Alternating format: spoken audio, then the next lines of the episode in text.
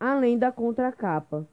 Em uma grande cidade, uma linda família unida morava em um apartamento. A família era composta pelo pai, a mãe e seus dois filhos, Priscila e Chris. A mãe da família era uma excelente escritora. Ela e sua filha Priscila tinham uma incrível conexão, tanto que a Priscila estava seguindo os passos de sua mãe. Cristina, mãe da família, estava com prazo de seis meses para entregar um livro para uma empresa muito rígida, que caso ela não conseguisse entregar os livros durante seis meses, ela poderia perder seus bens materiais e os bens da família. O livro falava de uma família que tinha uma incrível conexão e que estava dando super certo em sua carreira. Assim, Cristina pegou como referência sua incrível família.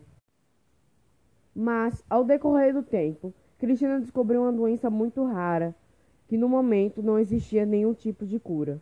Priscila, sua filha, começou a perceber que sua mãe estava tossindo muito e com uma péssima imunidade e foi falar com seu pai. Na conversa, o pai começou a se ba preocupar bastante com a sua esposa. Mesmo Cristina tentando esconder sua doença, ela teve que ir ao hospital pela pressão da família e todos descobriram e ficaram chocados com sua doença. A doença de Cristina começou a, é, a paralisar seu corpo mas Cristina tinha que entregar o prazo do livro para uma empresa que era muito rígida. A família de Priscila já não era mais a mesma. Ninguém se falava, a família se desestruturou. Cristina continuou lutando contra a doença, mas em um triste dia ela não conseguiu mais resistir, e a partir daí a família nunca mais se falou. Mesmo com essa triste notícia, a empresa conseguiu processar, a empresa conseguiu processar sua família, tirando seus maiores bens. Faltando um mês para a família continuar, é, faltando um mês para entregar o livro, a família ainda continuava desestruturada, abalada e em luto. Com toda a pressão da empresa e com o risco de perder tudo, Priscila, que estava seguindo os passos da sua mãe como escritora, teria que tirar forças para salvar sua própria família. Priscila tentou procurar sua felicidade, mas com a perda de sua mãe e com o luto da sua família, Priscila começou a entender que se não fosse por ela, sua família iria realmente ao fim. Com as fotos de sua mãe que ela estava vendo no quarto, ela relembrou de todos os momentos felizes e começou a buscar sua felicidade interna novamente.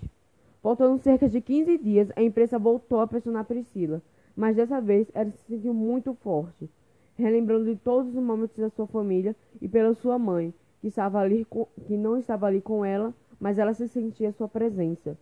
Priscila entrou no escritório da mãe, que estava fechado desde sua morte. Juntou toda a sua força e todo o seu amor e, com sua criatividade, conseguiu terminar o livro da sua mãe e mandou para a empresa o mais rápido possível, que se emocionou muito quando leram o final do livro. Anos se passaram e Priscila conseguiu reparar que na contracapa do livro havia um suposto código em forma de pontinhos. Priscila, pe Priscila pensou que aquilo era só uma decoração da mãe mas aquilo seguiu uma sequência e ela pesquisou no Google, achando um poema, um poema que a mãe escreveu para ela. O poema da música, o poema que a, a mãe deixou para Priscila era uma música chamada Dona Sila, que dizia: De todo o amor que eu tenho, metade foi tu que me deu, salvando minha alma da vida, sorrindo e fazendo o meu.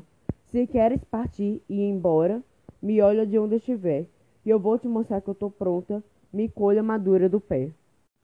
E embaixo a mãe ainda deixou uma frase falando: Priscila, estou com você, independente se eu estiver presente ou não. Eu te amo. Recado, mãe. Priscila se emocionou muito quando viu essa, quando viu essa mensagem da mãe. Então, o tempo se passou e Priscila conseguiu restaurar a energia da sua família novamente e seguiu o rumo da sua mãe como escritora, ganhando um fiel público aos seus 29 anos.